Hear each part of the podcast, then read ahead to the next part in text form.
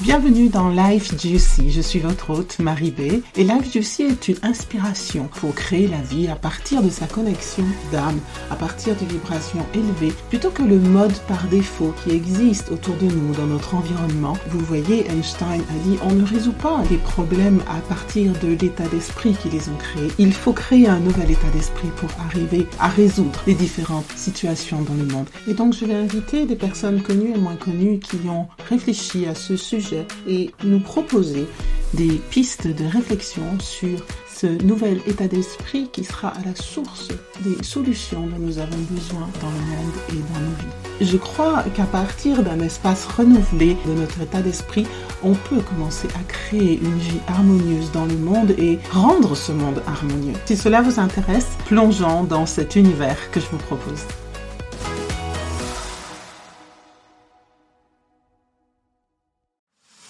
Bienvenue dans Life Juicy. Je suis votre hôte Marie B. Et Life Juicy est une inspiration pour créer la vie à partir de sa connexion d'âme, à partir de vibrations élevées, plutôt que le mode par défaut qui existe autour de nous dans notre environnement. Vous voyez, Einstein a dit on ne résout pas les problèmes à partir de l'état d'esprit qui les ont créés. Il faut créer un nouvel état d'esprit pour arriver à résoudre les différentes situations dans le monde. Et donc je vais inviter des personnes connues et moins connues qui ont réfléchi à ce sujet et nous proposer des pistes de réflexion sur ce nouvel état d'esprit qui sera à la source des solutions dont nous avons besoin dans le monde et dans nos vies. Je crois qu'à partir d'un espace renouvelé de notre état d'esprit, on peut commencer à créer une vie harmonieuse dans le monde et rendre ce monde harmonieux. Si cela vous intéresse, plongeons dans cet univers que je vous propose.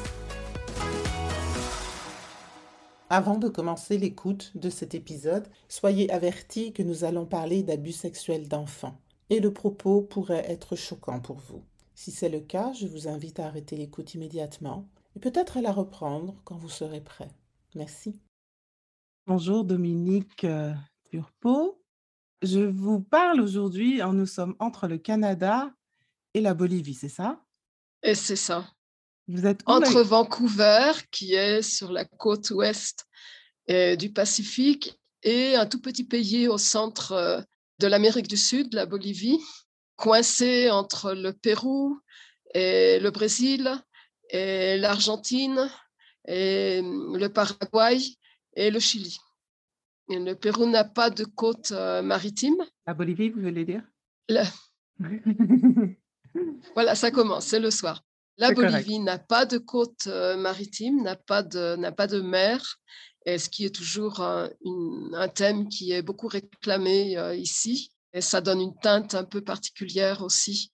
Mais il faut souligner que aux incestes, sont pratiquement fréquents et très, très fréquents dans les populations euh, du Beni Yungas, qui est le département, dans la partie nord euh, de La Paz, du département de La Paz, et hum, qui sont des populations qui vivent dans des, dans des climats très, très chauds, où il y a pas mal de promiscuité aussi où il y a des règles de vie qui sont très différentes, non?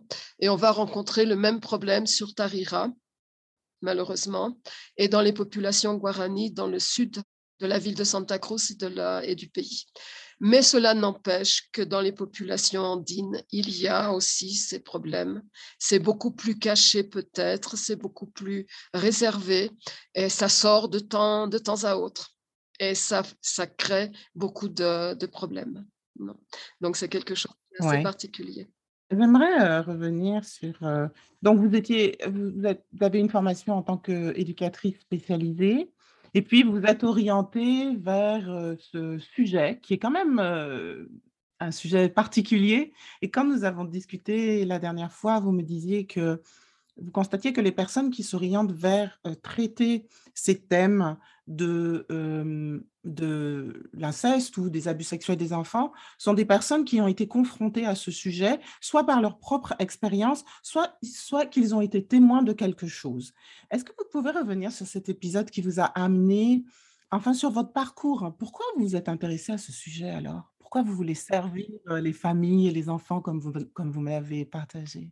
Alors, Bon, moi, j'ai une expérience, j'ai 66 ans pratiquement, donc c'est une expérience pratiquement de 30 ans en Bolivie.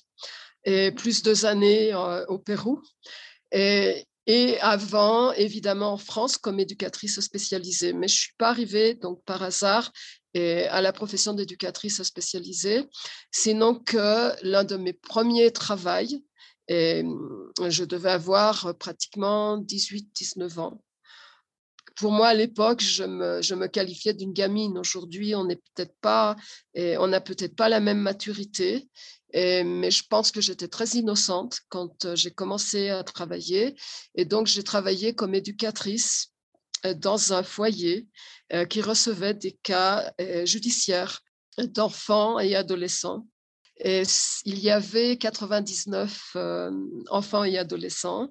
Et sur ces 99 enfants et adolescents, il y avait huit filles. Et tout le reste était des garçons. Et il, s'est trouvé que je me suis chargée de ce groupe des huit filles.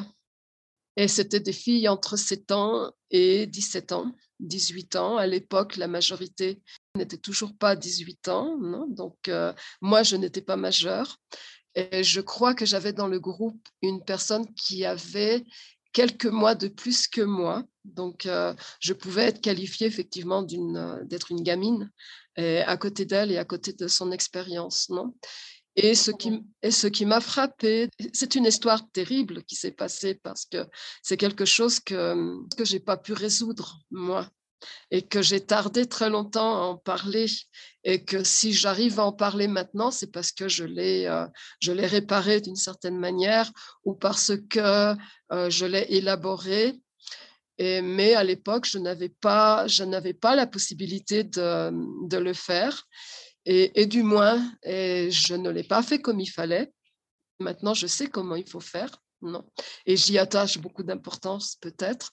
Mais voilà, quand je travaillais avec ces, euh, ces filles, une des adolescentes de 12-13 ans qui avait des antécédents relativement douloureux d'avoir été prostituée par sa propre famille, parce que c'était, c'était une famille des gens du voyage.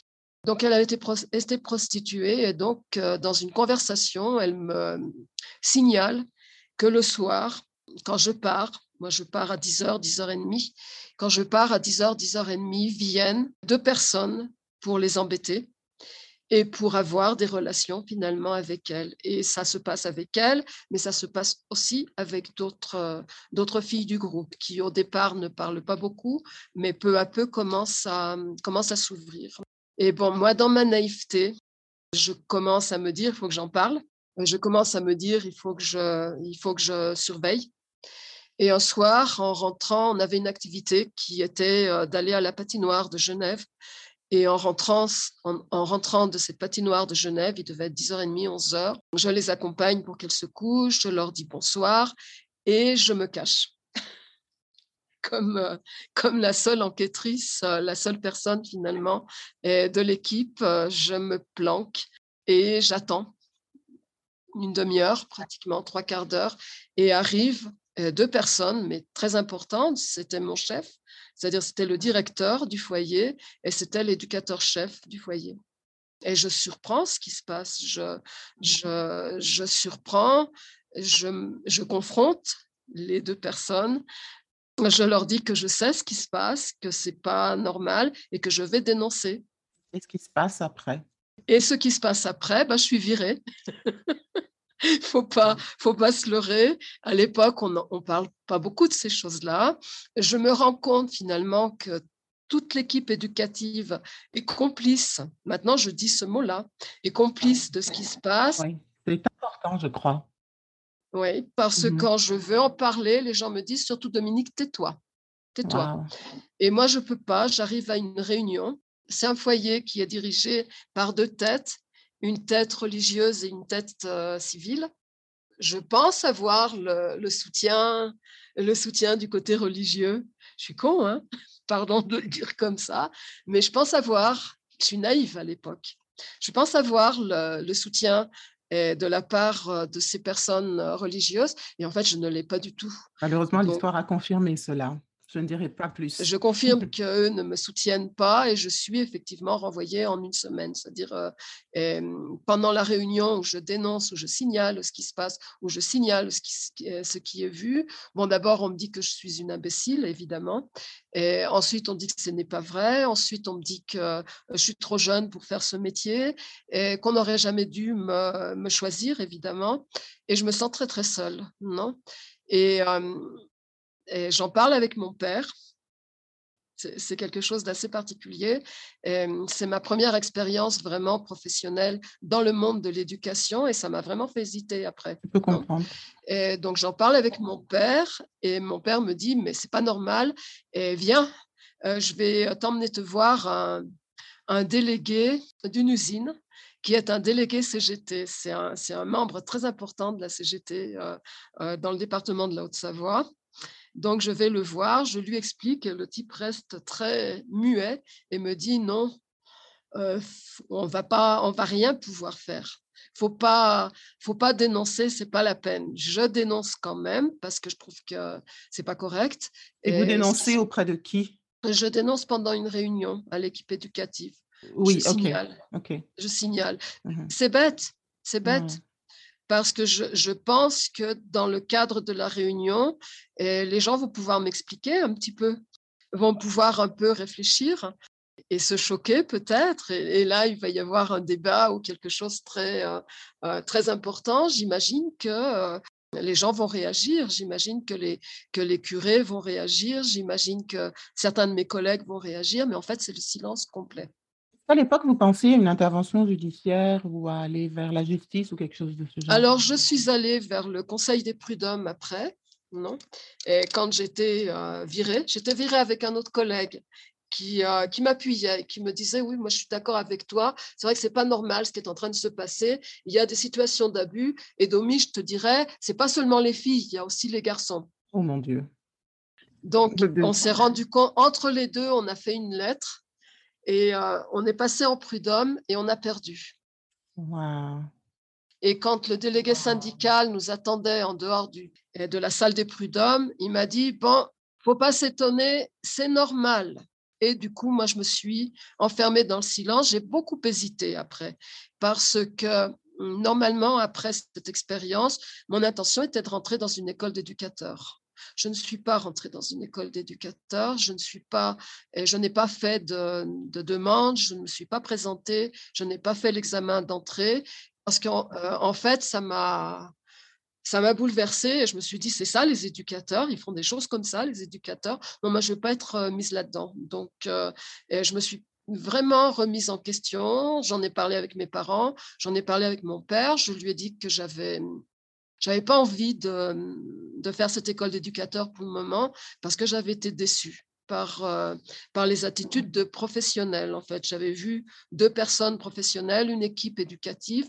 J'avais dit, moi, je suis pas euh, formée pour le moment, je suis une, je suis une gamine. C'est vrai qu'il y a des choses que je ne sais pas, mais il y a ça, vraiment, je ne l'accepterai pas. Vous le saviez que ce n'était pas acceptable. C'était inconscient, c'était inacceptable. Et c'était inacceptable de la part de professionnels qui, soi-disant, sont de la protection de l'enfance. C'est en quelle année tout ça, si, si vous remettez les euh, choses en contexte? Je compte 1975-1976.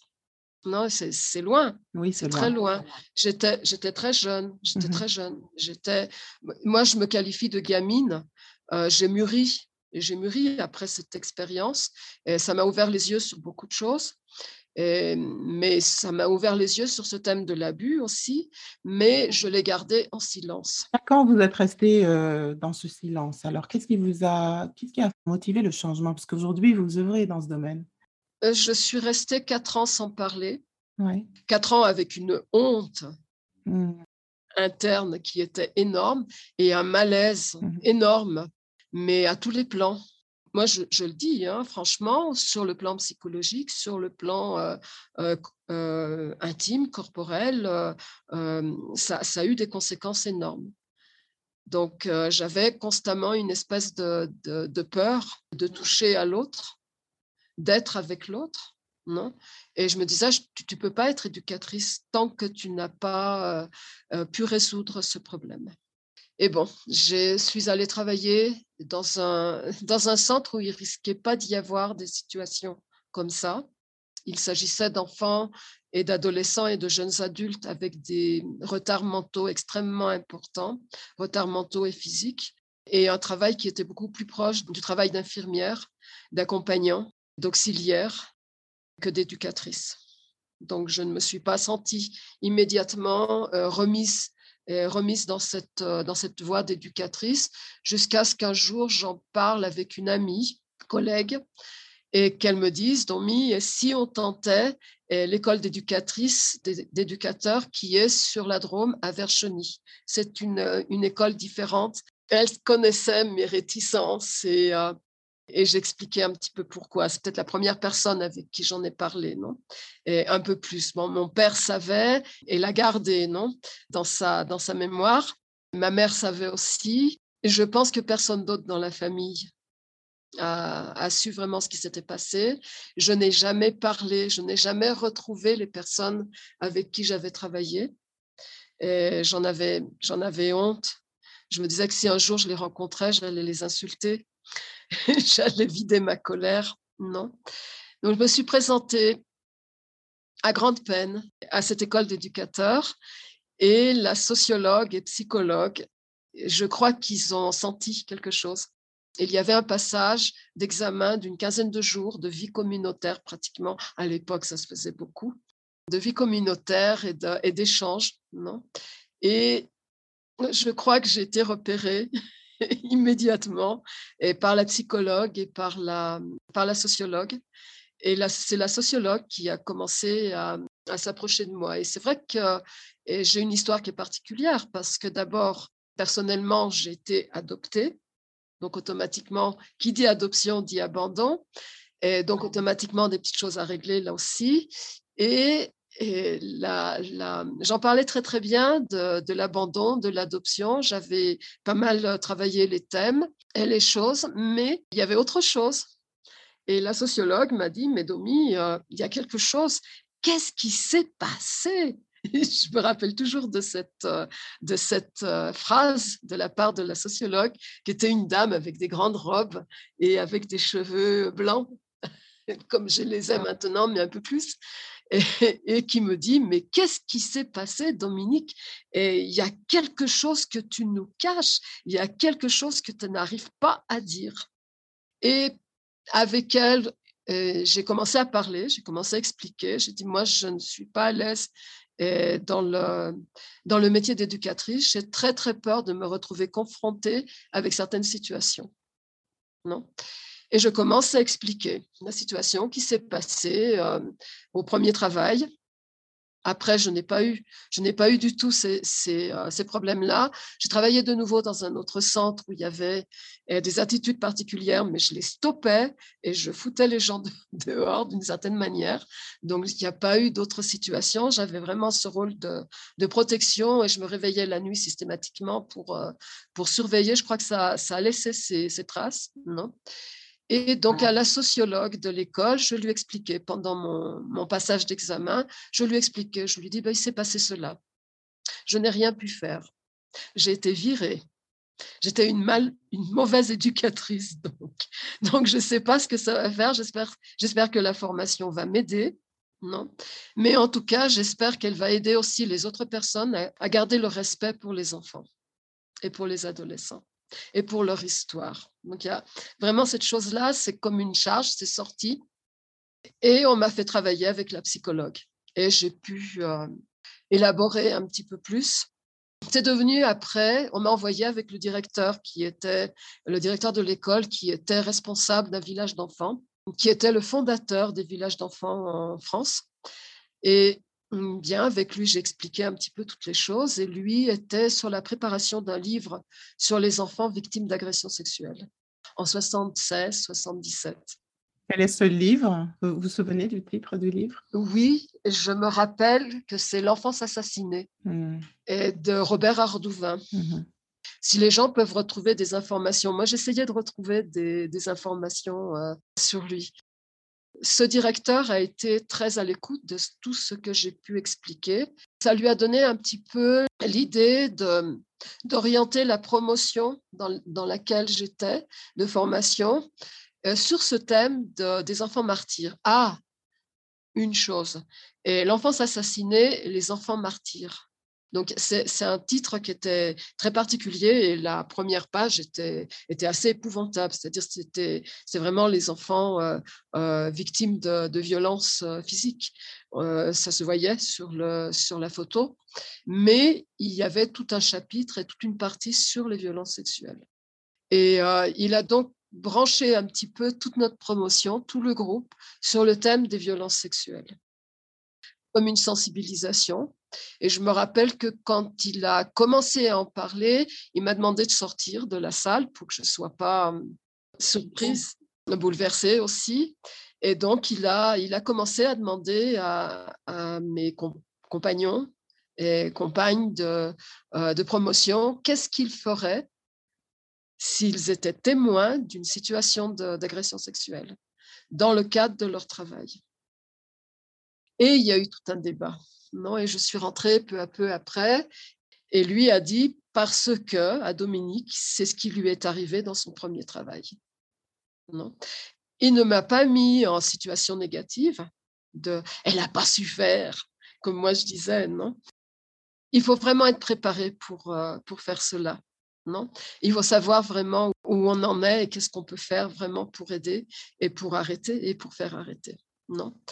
Et trois ans après, la formation durait donc euh, quatre ans. Trois ans après, il y avait un stage pratique. Et, moi, j'avais vraiment pris soin de ne pas prendre le stage pratique avec, euh, avec des adolescents, des enfants et des adolescents en situation judiciaire difficile. je me disais, euh, si je replonge là-dedans, je plonge.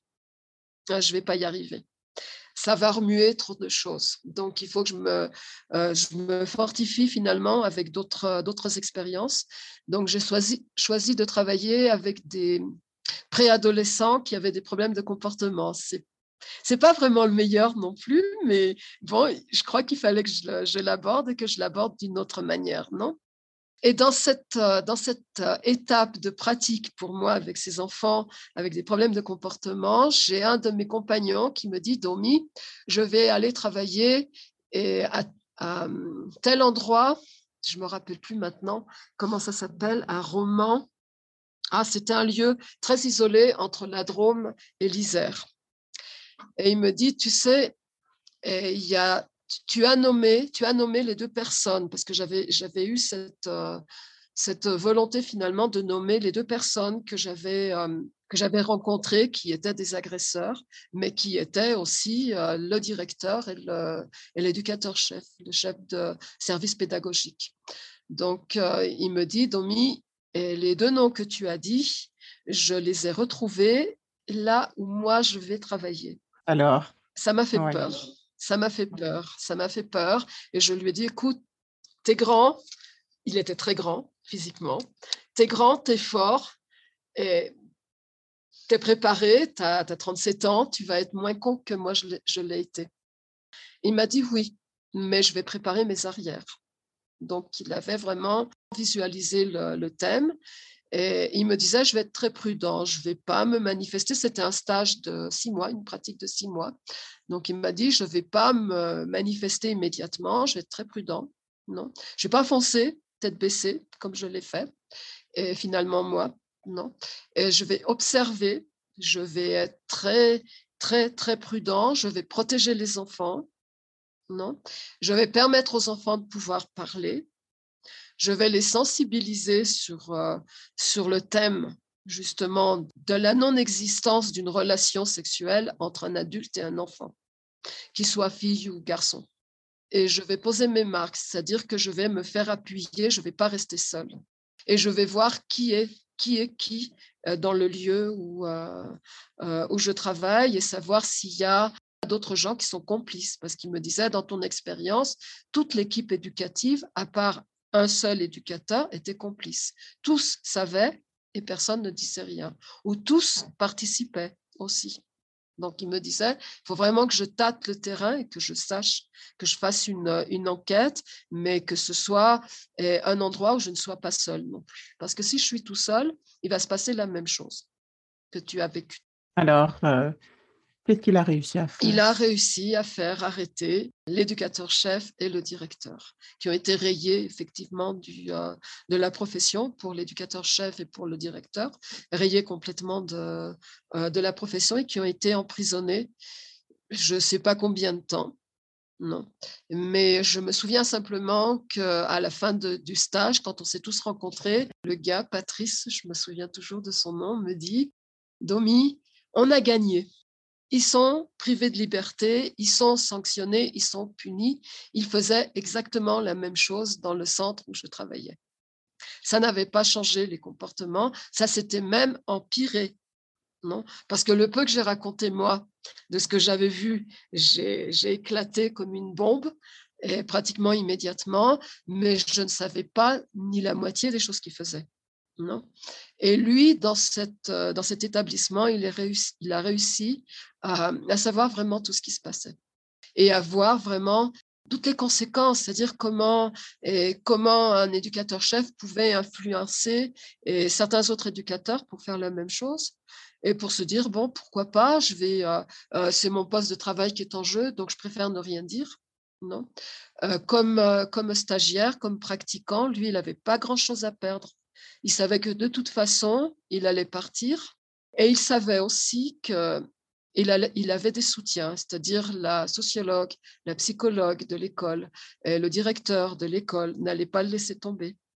Et que si on lui ruiné, par exemple, son stage en lui disant Ah, vous allez faire ça, c'est bien, on va vous, euh, on va virer et on va pas admettre votre, euh, stage, votre pratique, donc vous allez être obligé d'en refaire une autre. Ça s'est pas passé comme ça. Non, il a, il a réussi, il a réussi à avoir tous les appuis, il a réussi à, les faire arrêter et il m'a montré le journal où les deux photos des deux, euh, du directeur et de l'éducateur-chef étaient, et comme quoi c'était des agresseurs sexuels qui avaient été arrêtés dans un centre pour enfants.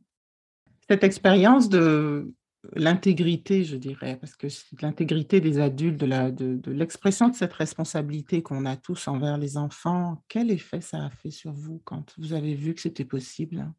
Sur le moment, je me disais, c'est super, c'est bien, c'est très, très bien, mais je, gardais un petit peu ce doute. Mmh je me disais, est-ce que si un jour ça se reproduit, je le revois? Et je, vois quelque chose qui est euh, de l'ordre de la sexualité dans un centre entre un adulte et un enfant qui ne doit pas, qui ne doit pas y avoir. Est-ce, comment je vais réagir? Qu'est-ce qui va, qu'est-ce qui va réagir? D'abord ma tête ou mes tripes? Je pense que c'est un petit peu ça. Si ce sont mes tripes qui réagissent, c'est c'est pas c'est pas suffisant, c'est pas bien il faut que ce soit ma tête qui, euh, qui C'est-à-dire que vous agissez de manière stratégique pour euh, aider ces enfants réellement. Que je, trouve, que je trouve des, des stratégies réelles et mm, que je trouve des, de réelles stratégies pour euh, pouvoir me faire appuyer et pouvoir appuyer les enfants en même temps et pouvoir permettre à ces enfants de pouvoir en parler non? Et, et d'avoir la confiance de dire c'est vrai que ce sont, c'est très, très, très difficile finalement, mais euh, c'est comme ça que je concevais le travail. Je pense que ce qui s'est passé, ce qui s'est produit, l'arrestation et la détention des deux personnes, des deux coupables, ça m'a un peu libérée, je pense. Ça m'a un peu réconciliée aussi avec la profession. Et donc, j'ai pu terminer ma, ma formation d'éducatrice parce que tout au long de la formation, j'avais des hauts et des bas. C'est-à-dire, j'ai des moments où je me sentais super bien et je me sentais très réalisée. Il y avait d'autres moments où je ne me sentais pas bien, et parce que ça restait ces choses-là, c'est-à-dire je, euh, je baissais la tête en fait. J'avais peur de, confronter les gens, j'avais peur de confronter peut-être les gens et leur autorité. Par exemple, avec ces, enfants qui avaient des problèmes de comportement, l'éducatrice avec laquelle je travaillais était relativement sèche et rigide. Et quand il y avait quelque chose qui n'allait pas, elle y allait de la main et du coup de poing. Et j'appréciais pas non plus. C'est-à-dire, je, je, me revoyais confrontée à la même situation, je supportais pas. Donc, de peu à peu, j'ai pris distance avec elle. Je lui ai demandé à travailler un petit peu en, solo, si on peut dire, et avec le groupe des, préadolescents, de préadolescents, et j'ai travaillé en solo, mais à mon style. C'est-à-dire que tant pis s'il y avait un petit peu le chaos dans le groupe, ça la faisait râler, mais tant pis et parce qu'il y avait un lien qui se créait avec chacun des préadolescents. Et ça m'a fait rendre compte que finalement, il y avait d'autres formes de pédagogie que, que, la lettre rentre avec le sang, comme dit euh, Saint Augustine, non? Et que je retrouvais beaucoup en Bolivie que j'ai retrouvé beaucoup en Bolivie, je pense.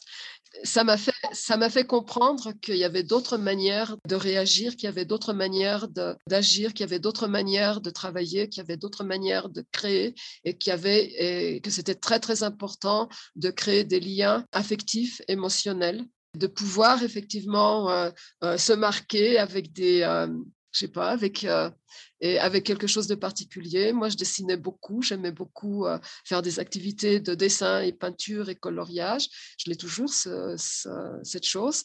Euh, j'aimais beaucoup la nature, donc euh, en plus, dans la formation d'éducateur, on, avait fait de l'ornithologie, donc j'ai j'ai lancé le groupe dans des préparations de nichoirs, dans des préparations de reconnaître les traces, de les récupérer, de reconnaître les oiseaux, de savoir quels sont les animaux autour, de, autour du centre. Donc, j'ai fait pas mal de petites choses qui les a marqués, les, enfants. Et donc, euh, quand je suis partie six mois après, ben, il, y avait, y avait tout un, tout un aspect très euh, relationnel, très relationnel, je dirais, et très particulier aussi, et très chaleureux. Et l'éducatrice me disait, c'est bizarre, tu as d'autres méthodes, tu as d'autres formes de travailler, mais les enfants, ils t'apprécient beaucoup. Donc, elle était obligée de valider, de valider ma pratique, en fait. Elle me disait, tu n'es pas la reine de l'ordre, non, ni des cris, ni de la violence. Les enfants l'ont senti. J'ai reçu un coup de poing le, deuxième jour de mon travail, le, deuxième jour de mon stage. Ça a failli faire virer et chavirer tout. Mais euh, j'ai résisté, c'est-à-dire que je leur ai dit, bah, écoutez, on va apprendre à se communiquer, mais d'une autre manière. Et donc, cette expérience, tous ces éléments vous ont amené aujourd'hui à, servir en fait les familles, les enfants qui sont victimes d'abus. Oui. Vous me disiez des familles où ces choses se reproduisent aussi. Et vous avez une méthode un peu spéciale justement avec euh, l'arbre généalogique ou la, la généalogie qui intervient, qui vous accompagne dans votre démarche? Je suis restée, oui, un petit peu, euh, un petit peu plus longtemps aujourd'hui, peut-être à expliquer cette expérience euh, de, l'école d'éducateur, ce qui s'est passé euh, pendant ma première pratique. La deuxième pratique, je l'ai fait avec des enfants qui avaient des troubles sensoriels et aussi des histoires relationnelles dans leur famille. Non. Et la thèse que j'ai faite de, ma, de mon mémoire euh, d'éducatrice a été dédiée justement à l'importance du travail et l'importance de la communication entre les éducateurs et les, et les parents des enfants. Et parce que ça, c'est aussi très important, c'est-à-dire ne pas, ne pas couper, ne pas faire que euh, l'enfant est dans le centre, l'enfant il est dans la famille, mais c'est deux choses différentes. Donc pouvoir permettre aux enfants de, euh, de s'exprimer, de pouvoir signaler quelque chose qui passe dans la famille, pouvoir parler, travailler avec les familles, pour moi c'était très important et, et n'en faire qu'un finalement, qu'un euh, seul objectif. Donc j'ai pas mal travaillé ces thèmes-là et ça m'a amené à l'approche systémique relativement tôt, en fait, et l'approche systémique qui n'était pas vraiment très suivie dans les écoles euh, d'éducateurs parce que euh, on était beaucoup plus euh, orienté, en France en, tout cas, vers la psychoanalyse, vers la psychanalyse, pardon, mmh. en français. Freudienne, je dirais même. oui, freudienne, mmh. lacanienne. Mmh. Non, de toute façon, c'était le plein duel, et justement à l'époque de, de, de, Lacan, non, on le voyait sur les plateaux télé et tout et tout.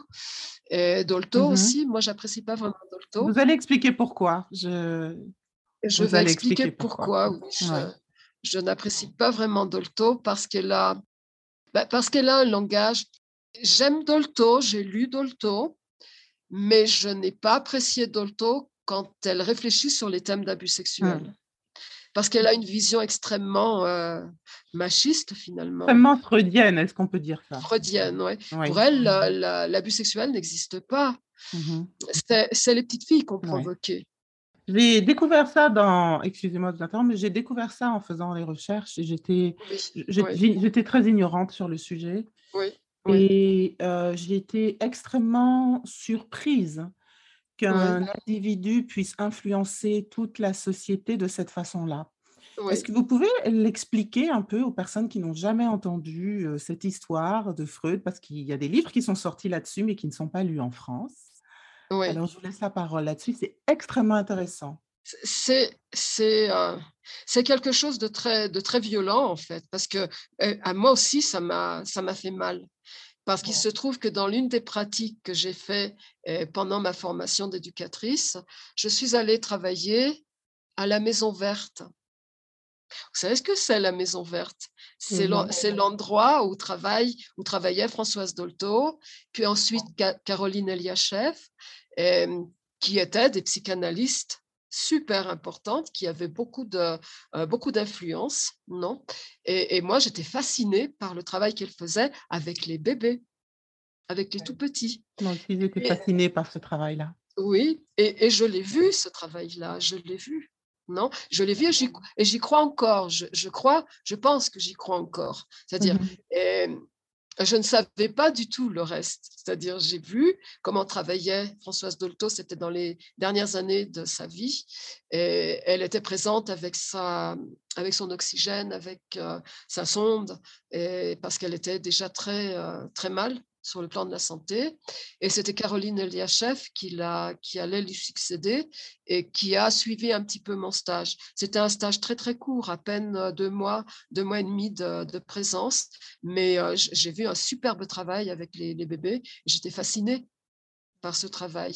Mais on peut lui remettre ça. Ça, on, je, peux dire que ça, ça a été bien fait. C'était bien tout le monde n'est pas euh, ou noir ou tout blanc. Euh, il y a des erreurs et, voici ce que vous mais, avez Mais des textes de Françoise Dolto sur, sur le thème de la sexualité étaient très, étaient trop rigides, je trouvais moi. Et, mmh. pour une part, était très surprenant et moi, je suis restée surprise parce que c'était une négation finalement, un déni d'existence finalement de l'abus sexuel. C'est-à-dire, si un enfant, une enfant signalait qu'elle avait été abusée sexuellement par un, par un homme, par, une, par un adulte, euh, par, par quelqu'un effectivement qui, euh, euh, qui était beaucoup plus grand qu'elle, Françoise Dolto n'écoutait pas, c'était pas, elle pouvait pas, elle pouvait pas entendre cela. Son, son dogme finalement freudien non, parce que c'est comme un dogme, ça, son approche freudienne l'empêchait de voir vraiment ce qui se passait. Qu'est-ce que cette approche freudienne? Pouvez-vous en dire un peu plus? L'approche freudienne, elle est machiste, il ne faut, pas, il faut pas se leurrer. Et la, la femme est qualifiée en général d'hystérique pour Freud. Quand il y a un problème avec une femme, c'est Ah, elle est rentrée dans l'hystérie c'est tout de suite ces choses-là, c'est des délires, c'est des choses qui n'existent pas. Donc il y a un déni qui est très fort et il y a, automatiquement une provocation de silence sur ce thème. Donc les, les, gens, les personnes ne vont pas parler. C'est vrai que c'est difficile d'expliquer, c'est vrai que c'est très, euh, très, très perturbant. Pour moi, ça a été très perturbant. Lire le texte de, euh, de Françoise Dolto sur le thème de l'abus sexuel et sur le fait qu'elle puisse dire ça n'existe pas. Ce ne sont pas des abus sexuels. Il y a eh, quelque chose de euh, très érotisant chez, euh, euh, chez l'enfant qui, qui va provoquer l'adulte. Donc, c'est l'enfant qui est en cause, mais pas l'adulte. Ouais. Il y a vraiment une inversion de, une inversion. de, de la, il y a quelque chose de perverti même, je dirais. Je vais utiliser le mmh terme parce que l'inversion, c'est en général la perversion. c'est oui. mettre mmh à l'envers la responsabilité comment un enfant peut-il être responsable de l'attitude d'un adulte qui ne sait pas gérer sa propre sexualité? Et ça a toujours été comme ça, c'est-à-dire je, le retrouve chez elle et je me dis mais c'est pas c'est pas Françoise Dolto des bébés, du travail avec les bébés. C'est pas Françoise Dolto eh, qui explique que le jeu c'est très important. C'est pas Françoise Dolto qui veut qu'on arrête la fessée et toutes ces choses-là. Je lis ce texte et je me dis mais j'arrive plus à, savoir eh, qui est cette personne et qu'est-ce qu'elle euh, qu'est-ce qu'elle est en train de, d'insinuer. C'est-à-dire elle est en train d'insinuer que les enfants sont responsables de ce qu'ils font. C'est-à-dire c'est eux qui provoquent. Et ce sont eux finalement qui, euh, euh, qui génèrent la situation sexuelle et, ils n'ont qu'à l'assumer. Donc il n'y a pas d'aide, il n'y a pas de protection. Non, c'est en complète contradiction et, évidemment ça remonte. Avec la psyché d'un enfant, de ce qu'est un enfant. Et ça remonte toute l'expérience que j'ai que j'ai vécue. Je me dis bah ça m'étonne pas finalement que si une si une psychiatre et psychanalyste aussi importante que Dolto pense comme ça, bah, c'était évident que la situation qui s'est passée, que j'ai connue, puisse se produire. Oui, parfaitement. C'était l'état d'esprit de l'époque. Voilà, parce qu'en plus, moi, j'associe aussi le fait que sur les plateaux d'apostrophe, il y avait des personnes qui venaient se vanter d'avoir eu une superbe histoire avec un jeune adolescent, et avec un jeune préadolescent et, et autre chose encore. Et que moi j'avais vu à l'époque et qui me choquait, et que dégoûté, je, fermais le poste et je disais mais c'est pas vrai euh, d'écouter des conneries pareilles, mais, mais c'était à la mode. C'est soi-disant la, la libération de l'époque. Et je me disais, ben voilà, Françoise Dolto d'un côté qui dit c'est la faute des petites filles, elles, sont trop érotiques, elles érotisent, et tous ces termes-là et ces, thèmes d'inceste finalement, de relations adultes et enfants qui étaient vantés à la télévision, bah, ça n'aide pas en fait pour avoir des idées bien claires. Ça n'aide pas. Donc c'est vrai que c'était tout un contexte bien particulier où, où je pense que on se pose la question si on doit en parler ou pas. Je pense qu'il faut en parler parce que justement, c'est un sujet que je veux aborder. Et pourquoi? Euh, parce que le thème de mon podcast, à l'origine, hein, ce n'est pas sur les abus sexuels des enfants, c'était mmh vraiment le mode par défaut. Comment transcender les modes par défaut à partir desquels on fonctionne, qui sont souvent hérités de grands-parents, de grands-mères, de grands-papas, des, idées bien souvent fausses qu'on hérite, et puis on continue à se comporter de cette façon-là sans même remettre en question ce que c'est. Mmh et quand j'ai découvert cette histoire, j'écoutais un documentaire c'est à travers un documentaire que j'ai découvert cette histoire et je connais beaucoup de personnes qui sont très admiratives de Freud et, et ça m'est mmh revenu que quand moi je faisais ma propre thérapie pour ce sujet, j'avais été, j'avais rencontré, j'ai eu plusieurs thérapeutes, dont un, à qui je disais, mais la mémoire n'était pas encore revenue, mais il y avait quelque chose qui poussait à l'intérieur de moi. Et je disais, mmh «Ah, mais je vois un corps au-dessus de moi, quelque chose de grand. Il disait, ah non, non, non, mais ça, c'est du fantasme d'enfant. Ça, c'est du fantasme d'enfant. Il fallait passer à autre chose. Et, à l'époque, je ne comprenais pas. Bien sûr, j'étais ignorante. Je ne savais même pas ce qui m'était arrivé. bon. Mais ce que j'ai, je vais, je, juste pour, pour les personnes qui nous écoutent, en fait, l'histoire de Freud, c'est que en 1897, hein, c'est ça, après la mort mmh de son père, il a renoncé à sa théorie, qui était sa théorie originelle, que les abus mmh. sexuels des enfants étaient la cause de l'hystérie chez les femmes qu'il rencontrait. C'était mmh ça, c'était sa mmh théorie d'origine et c'est ce sur quoi il mmh travaillait. Moi, j'ignorais ça. Je ne savais pas ça. Je l'ai découvert à ce moment-là. Et pourquoi il a abandonné cette théorie? Parce que après la mort de son père, il a découvert que son père faisait partie de ces pervers-là et que ses frères et sœurs avaient été abusés. Il a élaboré sa théorie dite de la séduction. Ah, je suis en train de, j'ai retrouvé mes notes la cause spécifique de l'hystérie et a exposé en fait cette thèse-là à la Société viennoise et psychiatrique de mmh l'époque mmh pour parce que sa théorie d'origine sur le fait que les causes d'hystérie étaient liées à une exposition précoce d'abus sexuels hein, des, mmh des, personnes qui présentaient ces, ces signes d'hystérie avait eu un accueil glacial par je dirais, l'ordre des psychiatres, hein, j'imagine, à mmh l'époque. Mmh et Freud a donc abandonné sa théorie et a utilisé le complexe d'Oedipe pour mmh créer une nouvelle théorie. Voilà. La séduction. La théorie de la séduction. Alors, Moi, moi, quand j'ai lu ça et que j'ai appris, bon, j'ai cherché des informations, j'ai retrouvé, il y a même un livre qui a été écrit là-dessus, qui n'a pas été lu en France. Ça met cette idée de, du fonctionnement par défaut. Nous avons des fonctionnements par défaut individuellement qui nous sommes, dont nous héritons de nos familles, de, de notre environnement, mais il y a des fonctionnements par défaut de la société. Et moi, ce qui m'a le plus scandalisé, je vais le dire vraiment, c'est qu'un homme aussi important, ça m'a scandalisé qu'un homme aussi important puisse influencer la société de façon aussi pervers. C'est vraiment une influence pervertie de toute société mmh envers ce sujet qui est extrêmement dramatique parce que l'enfant qui est abusé, la personne qui est abusée devient un adulte dysfonctionnel, quoi qu'il arrive. Automatiquement, oui. Automatiquement. On a, un siècle de retard, alors qu'il mmh. aurait pu contribuer à la société au 19e siècle. On est en, au 21e siècle mmh. et on est encore mmh confronté à ces situations. Euh, et c'est extrêmement dommage. Et je voudrais voir, est-ce que, parce que moi, quand j'analyse cela, je me dis, mais c'est le même paradigme que dans les familles. C'est le déni, le mensonge, mmh la honte, le secret, l'omerta et le secret que cet homme a choisi. Puis je ne vais pas le juger, mais c'est ce qu'il a choisi de faire. Et l'impact sur toute une société, pour moi, est considérable. Oui, mais c'est aussi un impact qui est euh, lié je pense, et je voudrais pas faire de, bêtises. c'est aussi lié à, l'impact de la religion euh, judéo-chrétienne, malheureusement. Comment vous reliez ça? Eh ben, Je relis ça parce que c'est l'impact de la religion, c'est le silence finalement dans les familles.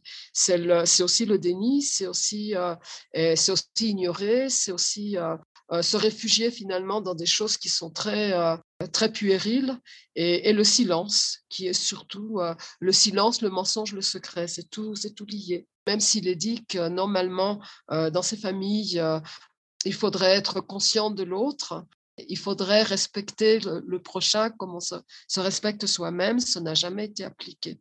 Ça, ça provient sûrement de la honte autour de la sexualité, la, religion judéo-chrétienne a, mis tout un, univers autour de la sexualité.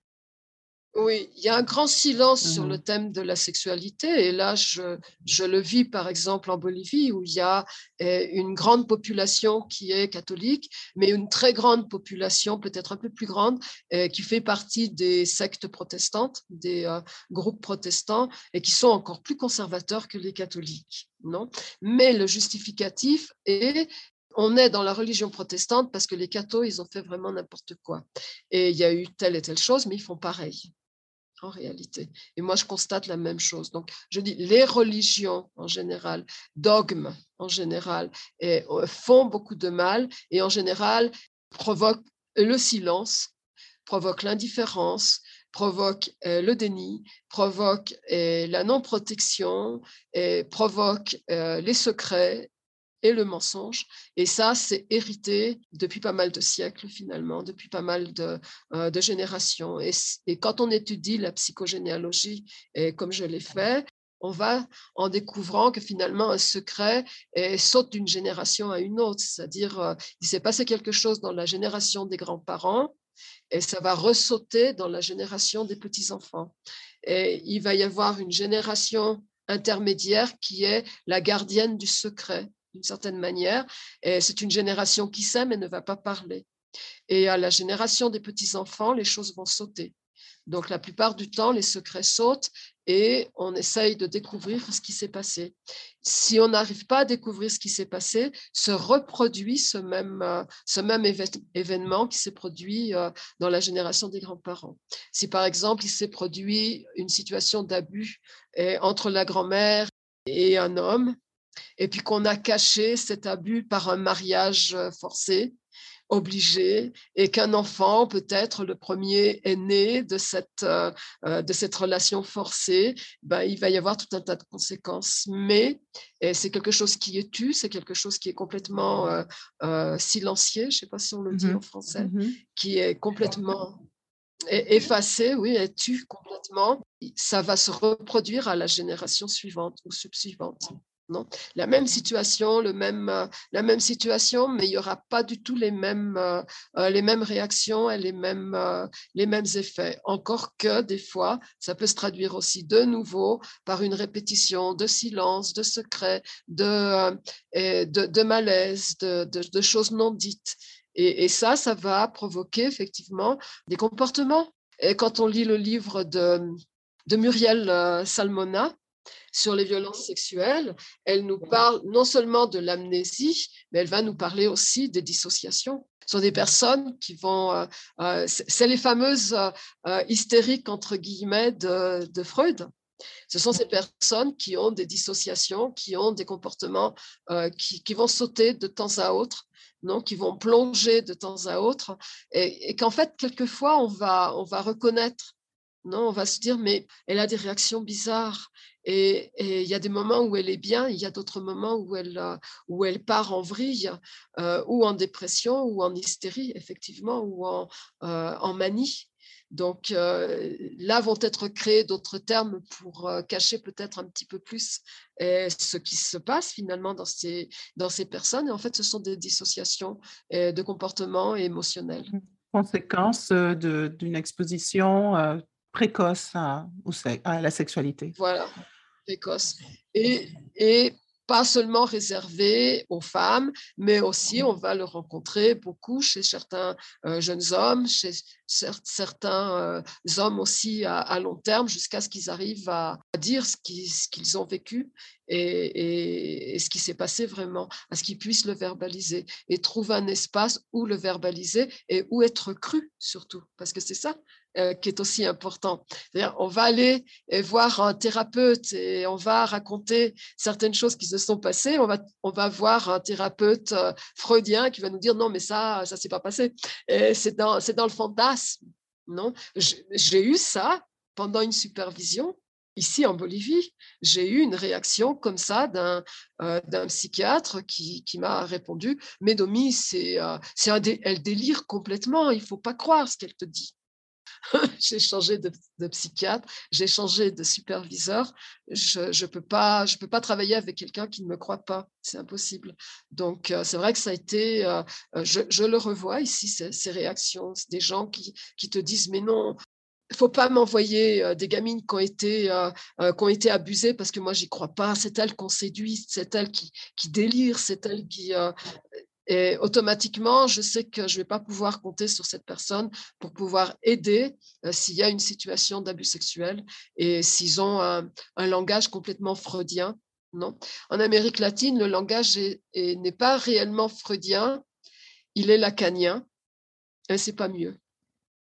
Et en Bolivie, le langage. Je ne peux pas en dire plus sur Lacan, mais. Le langage est plus, euh, est plus freudien que lacanien. Il y a beaucoup de groupes de lecture lacan, lacaniennes, je ne sais pas comment on le dit. Lacanien, je veux dire, oui. Il y a beaucoup de, de, groupes de lecture, mais je trouve que les attitudes sont très euh, liées à la négation. C'est-à-dire, euh, quand, on, quand on se présente et qu'on parle un petit peu de la sexualité et qu'on parle un petit peu. Il y a plus de liberté peut-être pour, pour parler de la sexualité dans ces groupes, mais il y a comme une espèce d'aveuglement, non? Et donc on détourne le sujet et on l'évite, non? Et je me souviens avoir fait une exposition d'un cas pendant une, une étude de psychanalyse dans un centre où je travaillais et où j'ai présenté avec le génogramme, comme je travaillais moi avec la systémique, en, psychogénéalogie aussi, c'est ça? En psychogénéalogie, j'ai présenté, j'ai expliqué toutes les choses et j'ai montré les, figures, les agresseurs qui se succédaient, qui se succédaient les, victimes, agresseurs et victimes, et, comment c'était euh, c'était caché et comment c'était symbolisé et comment dans un jeu, une enfant était arrivée à expliquer ce qui se passait euh, dans la famille. Je me suis retrouvée avec des gens complètement silencieux entre euh, psychanalyste lacanienien et psychanalyste freudien, et un silence de mort. Personne ne m'a renvoyé rien. Non. Et moi, j'étais toute fière de, mon exposition, avec l'impression d'avoir euh, découvert, euh, découvert quelque chose de très important, et rien, et rien. Et des gens de l'école de psychanalyse d'Argentine, d'Uruguay et de Bolivie, silencieux, complètement. Pas de réponse, pas de... C'est un thème euh, qu'on retrouve... Un espèce de visage euh, euh, complètement fermé. Récemment, à quelle époque? J'imagine qu'aujourd'hui, ça existe 2000, de moins en moins, 2000, 2000, 2010, quand, quand est-ce que j'ai fait? 2000, 2008, 2008, c'est pas... C'est pas si loin que ça. C'est pas si loin que ça, mais, mais euh, on, est encore confronté ici en Bolivie avec des, euh, avec des réactions comme ça chez les professionnels. Il y a un manque de formation sur ce sujet, j'imagine. Euh. Il y a un manque de formation, il y a un manque d'information aussi. Et c'est vrai que quand j'ai expliqué un petit peu ma stupéfaction sur le thème de Dolto et sur ses avis sur l'abus sur sexuel, j'en ai surpris plus d'un professionnel ici en Bolivie parce qu'ils ne savent pas. C'est vrai que moi, j'ai souvent utilisé Françoise Dolto comme exemple pour le travail avec les bébés, pour le travail sur, euh, sur d'autres stratégies finalement pour élever son enfant ou, quelque chose comme ça. Mais sur le thème de la sexualité, la rigidité, Françoise Dolto et, et, son avis, et quand je l'expose, les gens restent vraiment stupéfaits ici. Oui, je pense parce que l'éducation qu'ils ont reçue, c'est tellement à l'encontre de l'éducation euh, professionnelle même qu'ils ont reçue et des, et des dogmes qu'ils ont. Donc, euh, c'est incroyable. C'est difficile à croire, j'imagine. Je ne sais pas. Je peux pas être dans les familles ici, que ce soit au Pérou, en Bolivie et en Équateur, je dirais aussi dans d'autres, euh, au Chili, en Argentine, il ne faut pas non plus se voiler les yeux sont très proches de ce qu'est euh, la, pensée de Saint Augustine. La lettre rentre avec le sang, c'est-à-dire euh, ils n'hésitent pas au sévice corporel aux punitions euh, très, euh, très importantes, ce sont des choses qui sont encore très, très fréquentes. Donc, il faut très souvent euh, reprendre avec les parents et, dire, bon, c'est très bien, il, faut, il, faut, il faut structurer votre enfant, il faut donner des limites, mais ça ne veut pas dire qu'il faut que vous les, que vous les attachiez au lit ou que vous les enfermiez dans un cagibi toute la journée. Et ces méthodes, malheureusement, se retrouvent euh, très fréquemment euh, dans les foyers euh, d'enfants de la protection de l'enfance. Donc, ce sont des choses qui vont ressortir quand on a à suivre une situation d'adoption, par exemple, dans une, dans une famille adoptive. L'enfant qui a été adopté va sortir parfois avec des, avec des récits, S'il est un petit peu grand et qu'il a vécu relativement un temps avec, euh, euh, dans un foyer, dans une, dans une auberge de protection de l'enfance. Et il va mettre du temps avant de pouvoir dire, euh, ben, dans cette auberge, les, les, les petites mamans, elles, elles, nous enfermaient dans un KGB quand on n'était pas sage. Puis elles nous oubliaient. Donc on n'avait pas, on pouvait frapper à la porte, elles nous écoutaient pas, donc on restait enfermé toute la journée, on s'endormait dans le KGB. Aujourd'hui, heureusement, on voit quand même dans les. Excusez-moi, mais euh, ça me touche. Je ne peux pas réagir autrement que comme ça, mais je me dis heureusement que dans certains, en tout cas en France et aux États-Unis, en Amérique du Nord, maintenant c'est rentré dans la loi que les sévices corporels aux enfants euh, sont euh, non seulement inacceptables, mais criminels. Et donc, vous pouvez, euh, vous pouvez être sanctionné par la loi si jamais euh, vous agissez de cette façon-là, mais ce n'est pas encore le cas partout sur la planète. Et c'est très récent en plus, c'est extrêmement récent. On ne comprend pas. Il y a une, une loi, un code de l'enfant, euh, de l'enfant et de l'adolescence qui est idéal, qui est magnifique, ce code de l'enfance. Et malgré le fait que dans le code euh, ait été éliminé le, mot inceste, ce qui me dérange moi un peu, mais la plupart des professionnels ne, ne, soulignent pas ce truc-là. Et moi, en général, je suis assez choquée, donc je, manifeste dans toutes, les, conférences, dans toutes, les, interventions possibles, je manifeste le fait que euh, dans le code, il n'y a, a pas le mot inceste, il devrait y avoir. Non, c'est pas pareil un abus sexuel dans une famille que euh, avec une personne inconnue. La plupart du temps, c'est pas ça. En plus, et c'est pas la, la, plupart des abus sexuels ne se donnent pas avec des inconnus. Ils se donnent toujours avec des, personnes connues et la plupart du temps euh, se donnent dans la même famille.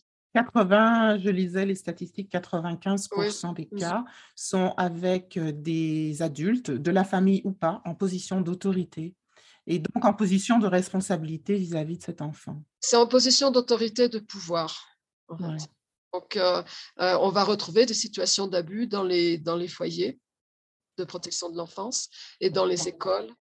C'est quelque chose qui est encore très fréquent et c'est vrai qu'ici, euh, le travail qu'on a fait, par exemple, entre 2008 et 2011 a été très important dans les centres et il y a eu une vigilance énorme euh, qui s'est faite. Il y a eu une équipe de, personnes qui a été très sensibilisée sur le thème des, euh, des abus sexuels. Et donc, dans les différents centres, ils se sont donné des objectifs d'éviter le plus possible qu'il y ait des situations d'abus sexuels. Mais il reste des endroits où, malheureusement, on apprend l'enfant a 6-7 ans et a subi une situation d'abus sexuel et se relève de cette situation d'abus sexuel. C'est-à-dire, par exemple, euh, dans la semaine qui vient, euh, j'ai travaillé avec elle quand elle est sortie de ce foyer de l'enfance et a été adoptée par une personne.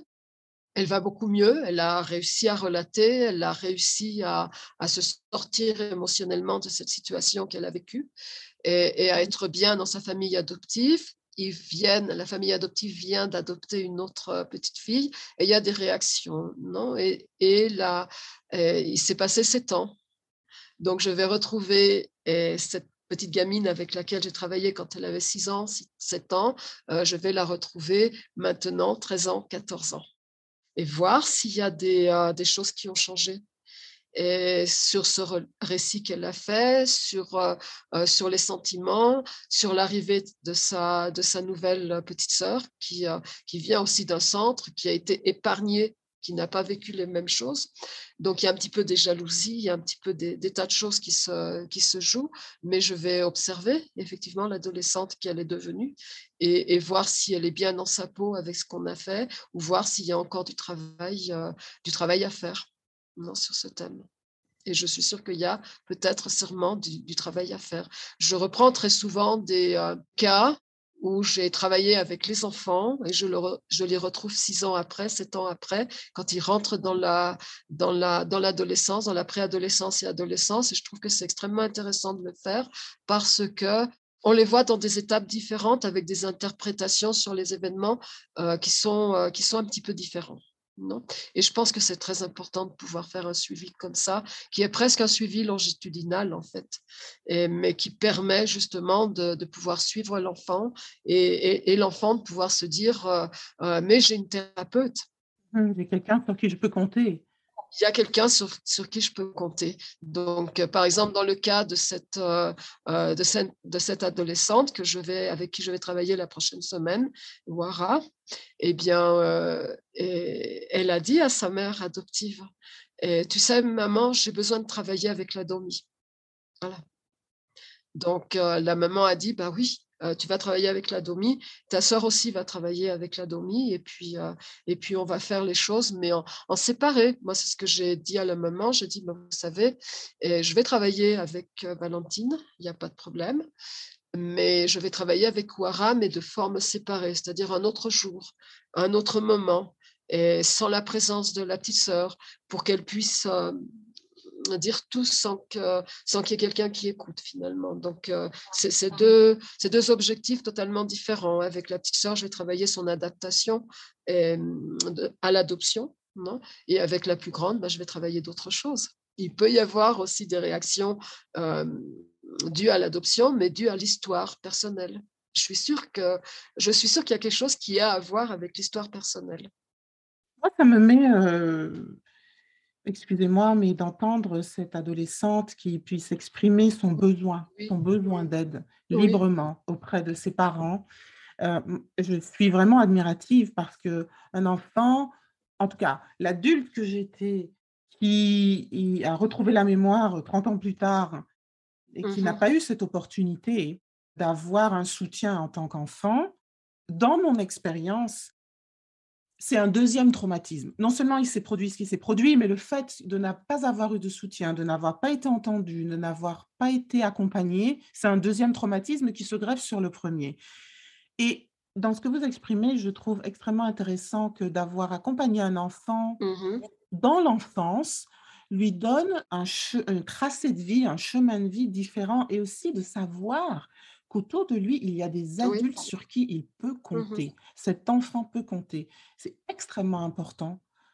C'est très important et c'est très fréquent ici. Comme je le disais au, début, la Bolivie, c'est un pays qui est petit. Les thérapeutes, les personnes qui marquent et peut-être certaines familles et certains enfants dans leur, euh, dans leur développement, ça marque l'intervention d'une euh, euh, d'une éducatrice française et l'intervention d'une euh, d'une personne qui est relativement gay, proche et, libre finalement dans la, dans la communication, ça aide beaucoup. Donc la plupart du temps, les enfants redisent euh, ils, ont, ils, ont eu le contact avec moi quand ils avaient 7 ou 8 ans. Et 10 ans après, il leur arrive de dire non, mais euh, je veux retourner voir la DOMI parce qu'il y a quelque chose qui ne va pas. Non? Et j'ai eu souvent des cas comme ça très, très particuliers qui, euh, euh, qui sont des enfants que j'ai connus quand ils avaient 8 ans. Et d'un coup, je les retrouve à 17, 18 ans et avec euh, d'autres difficultés. Il y a des familles qui, qui prennent contact pratiquement tous les 5, 6 ans et me disent, mais écoutez, on a, on a besoin de travailler avec vous. Et cette fois-ci, c'est pour, pour tel enfant de la famille ou il nous a fait la demande. J'ai des familles qui me suivent et je connais les enfants et je les suis l'enfance, la préadolescence, l'adolescence, la vie d'adulte, l'entrée dans la vie adulte. Et je suis pas loin d'avoir et de dire, je vais recommencer avec les petits-enfants. Parce qu'ils vont se, marier, mais ils vont avoir dans la tête, s'il y a un problème, on va aller voir la DOMI. Et c'est comme ça. Et je trouve que sur un très long temps de travail, parce que ça fait pratiquement 30 ans que je suis entre le Pérou et la Bolivie, eh ben, il, y a, vraiment une satisfaction, c'est-à-dire ils n'oublient pas. Quand ils ont besoin, ils reviennent demander. Et, je trouve que ça, c'est important. Et si aussi les enfants euh, se rappellent, les enfants se rappellent, par exemple, dans les villages d'enfants, les aldéas, comme on dit ici, et, ils travaillent avec moi quand ils ont 5 ou 6 ans. Et puis à 12 ans, 13 ans, et ben, ben la DOMI, ce serait bien qu'on lui raconte hein, ce qui est en train de se passer. Et ils reviennent quand ils ont 12 ans ou 13 ans. Et ils reviennent quand ils, sont, quand ils sont au moment de leur sortie finalement euh, des aldéas, ceux qui n'ont pas pu être euh, ni adoptés. Il y a il n'y a pas encore cette, euh, cette présence de famille d'accueil en, Bolivie, donc ce n'est pas très connu ce, ce, rythme, ce travail finalement. Mais quand ils arrivent à, la sortie des aldéas, c'est-à-dire 18 ans, 19 ans, 20 ans, 21, 22, c'est très important qu'ils puissent être aussi accompagnés parce que c'est une autre étape finalement. C'est une, c'est une étape de transition, mais c'est aussi une étape de rentrer dans la vie euh, d'adulte et avec des choix et avec des décisions à prendre. Et des fois, c'est pas facile. Et quand il y a eu des situations d'abus, par exemple, bah, c'est pas facile parce que euh, le thème remonte de nouveau. Et il y a d'autres, d'autres interprétations. C'est pas pareil. Un abus sexuel relaté à 6 ans, puis relaté à 12 ans, puis relaté à 18, puis relaté à 24. Je pense que c'est quelque chose qui est complètement différent. Il y a des récits qui sont différents, il y a des souvenirs qui sont différents, il y a des émotions qui sont différentes. Et je pense que c'est très important de pouvoir euh, continuer le travail non? Puis de permettre que, ne soient pas pleins de honte finalement pour, euh, pour pouvoir euh, avoir un enfant hein, à leur tour et que ne se produise pas une situation et que si se produit une situation, eh bien, ils puissent demander de l'aide vraiment. Ils le font. Donc, c'est, très, très important ça. Il faut donner la confiance aussi. Il faut donner la confiance. Ça me, ça me renvoie vraiment à ce, ce que je disais précédemment, à quel point l'individu qui est marqué par cette expérience en est marqué pour toute sa vie, même si le traumatisme principal est mmh. réglé en soi, je veux dire, euh, le choc, le, le, je ne sais pas comment appeler ça autrement, le choc principal, on peut, on peut sortir de la terreur, mais la, la terreur qui est la conséquence de ce choc, mais il y a les conséquences dans différents aspects de la vie qui sont sa vie amoureuse, sa vie sexuelle, sa vie professionnelle, sa vie relationnelle, mmh, la perception de soi, la, la, confiance en soi. Oui. Tous ces aspects-là sont atteints, en fait. Et ça me renvoie vraiment à... C'est une, une guérison au long, au long cours. Chez quelqu'un qui a vécu cette expérience, c'est une guérison au long cours. Tout à fait. C'est ça aussi l'approche systémique. C'est pouvoir voir toutes les mmh. dynamiques relationnelles avec soi, ce que ça provoque en général, et avec les autres, dans le, mmh dans le système mmh familial, et dans le système laboral, et dans le système scolaire, et dans, dans, tous les, dans toutes les aires finalement. Donc il y a, y a beaucoup de travail finalement à, réaliser dans tous, dans tous ces, euh, ces domaines quand on travaille euh, dans l'approche systémique. Et un petit peu plus dans l'approche euh, euh, de psychogénéalogie. La, psychogénéalogie, je l'utilise beaucoup plus pour arriver à résumer un cas et pour arriver à comprendre le pourquoi de la situation. Non, si par exemple il y a eu un, secret qui s'est inscrit à l'époque des grands-parents et qui sort maintenant, deux générations après. Et c'est très important de pouvoir euh, expliquer à la famille comment j'ai découvert cela et qu'est-ce que ça a provoqué et, quelles sont les choses à ne pas euh, reproduire finalement et, si le silence c'est quelque chose de bon ou de vraiment pas bon? Dans tous les domaines en fait qu'il s'agisse euh, d'une adoption qu'il s'agisse d'une situation trouble finalement qui s'est qui s'est produite qu'il s'agisse d'un abus sexuel je pense que c'est très très important de pouvoir le visionner de pouvoir le comprendre finalement de pouvoir expliquer après aux familles ben, ça s'est produit ainsi et c'est une répétition et donc il ne faut pas répéter et il faut éviter finalement que la situation se, reproduise. Donc on coupe quelque chose automatiquement. On arrête avec une répétition. La transmission euh, générationnelle. Voilà, oui. On arrête avec un héritage d'une certaine manière. Donc, euh, on a de toute façon un héritage culturel, un héritage social, un héritage euh, euh, psychologique, je pense, mais il y a des, petites choses, par exemple, sur lesquelles il faut mettre, une, mettre une barrière et dire, bon, on ne, reproduira pas ça. On essayera le plus possible d'en parler, de le comprendre et de le faire écouter par quelqu'un. Je pense que c'est quelque chose qui est très, très important finalement.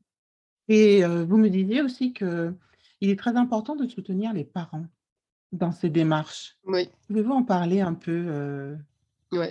On arrive au bout, mais... Il me euh, semble que c'est très important de pouvoir travailler avec les parents et sur beaucoup de thèmes, non, non seulement sur les thèmes de, l'abus sexuel, mais sur le thème aussi de, de leur enfance à eux et de leur, euh, de leur silence sur certaines choses, non et de, de pouvoir bouleverser certaines, choses qui sont héritées et qui ne font pas du bien finalement à la famille. Donc je pense que c'est très important de pouvoir leur laisser aussi un espace et de leur donner un espace d'écoute. Lorsque je travaille avec une euh, adolescente sur un thème euh, d'abus sexuels, je vais automatiquement toujours travailler aussi avec les parents parce que ça bouge quelque chose chez les parents et très souvent ils arrivent à confier des situations un petit peu similaires ou des situations un peu plus, euh, un peu plus difficiles finalement qu'eux ont pu vivre et qu'ils n'ont jamais pu dénoncer ou jamais pu être écoutés. Donc c'est très important et ça, ça permet l'unification finalement, c'est-à-dire dans le cas de cette euh, jeune adolescente, je travaille avec les deux parents. Les deux parents sont séparés, sont divorcés. Je ne vais pas les unir, les deux parents, pour parler de la situation. Mais pour le moins, je vais leur donner le même objectif, qui est de soutenir leur fille et de pouvoir l'appuyer jusqu'au bout. Non? Et il faut que je le fasse avec le papa à part, il faut que je le fasse avec la maman à part, en accord avec les situations que chacun a vécues. Donc j'arrive à avoir effectivement des, récits et relativement douloureux des fois. Et il faut être là pour pouvoir, euh, euh, pour pouvoir aider, pour pouvoir euh, appuyer et être écouté. Les choses vont arriver à changer et l'objectif va être le même, celui de pouvoir appuyer leur, fille dans, dans la plainte, dans le, procès, dans le processus légal, dans son processus émotionnel personnel et avancer finalement.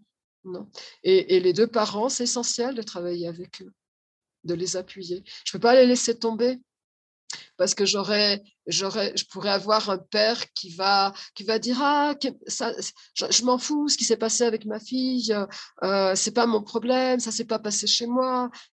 On était déjà séparés quand euh, quand ça s'est produit, donc euh, j'en ai rien à foutre. Non, c'est pas ça le, travail. Il faut arriver vraiment à, à, à unir les parents dans leur, euh, dans leur divergence, si on peut dire, dans leur différence et dans leur séparation, mais pouvoir les unir pour que la, euh, leur fille aille mieux. C'est vraiment la responsabilité d'un parent. Oui, en plus. Oui, c'est la responsabilité d'un parent de d'amener euh, ce petit être à l'âge adulte de la meilleure façon possible et donc vous les ancrez dans leur rôle. Mmh, oui, oui. oui. vous les accompagnez dans ce rôle. Je vais faire un travail, par exemple, demain après-midi avec un, monsieur, rien à voir avec les termes de, le thème d'abus sexuel, mais en aparté, non Avec un monsieur qui est veuf parce que euh, l'épouse est décédée l'année dernière du Covid. Elle a laissé deux enfants, un qui est d'elle exclusivement, mais que lui a élevé depuis qu'il avait trois ans et une autre petite fille qui a 4 ans maintenant. Non? Et le, besoin de l'appuyer à lui, c'est aussi sur, la, sur le thème légal, c'est-à-dire il se sent euh, démuni face euh, au garçon qui a 10 ans, qu'il a élevé, mais on le dépossède de, cette, de cet enfant, littéralement. Pas son enfant euh, euh, par le sang. Parce que ce n'est pas son enfant par le sang et qu'il n'a jamais pensé qu'il fallait qu'il fasse quelque chose légalement pour que cet enfant soit reconnu comme le sien, ce qui est normalement, ce qui est. C'est-à-dire, euh, il l'a élevé depuis qu'il avait trois ans. Cet enfant a, eu sept ans de, contact avec cet homme. Et, moi, je trouve que c'est minable de la part de la famille, euh, des, parents de, la dame, et de lui retirer cet enfant d'un coup et de faire comme s'il n'existait pas. Donc il en souffre énormément. C'est non seulement le deuil de sa femme qu'il vit, mais le deuil de la famille qu'il avait euh, organisée qu'il avait euh, créée, qui allait bien et qui a été détruit d'un coup pour le thème euh, pour le thème du Covid. Le deuxième enfant, c'est l'enfant, c'est un enfant, c'est l'enfant des deux. C'est l'enfant des deux, mais le mais le premier non. Mmh premier non et ils n'ont jamais pensé à rectifier certaines choses et, la, maman est décédée, elle était très jeune, elle avait 30 ans. Et donc, euh, ils n'ont jamais pensé qu'il fallait, euh, qu'il fallait modifier des choses très rapidement. Non.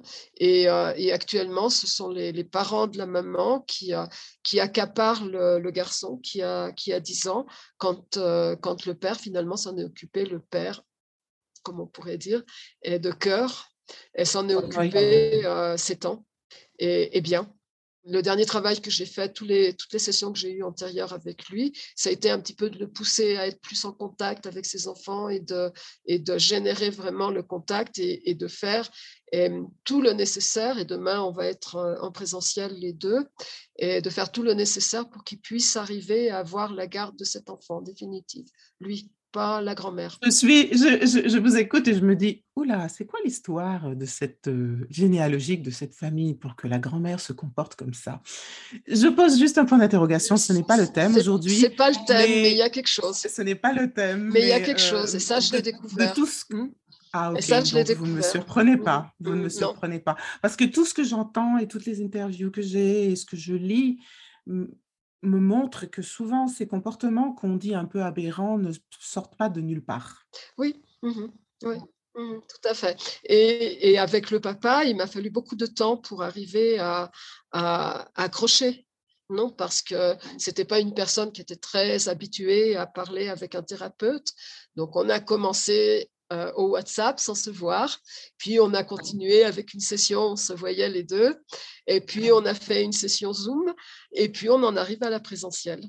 Et je pense que c'est que c'est essentiel. C'est rare en plus un homme qui euh, qui accepte de euh, de travailler avec un thérapeute. Je trouve que c'est relativement rare, mais il en a extrêmement besoin.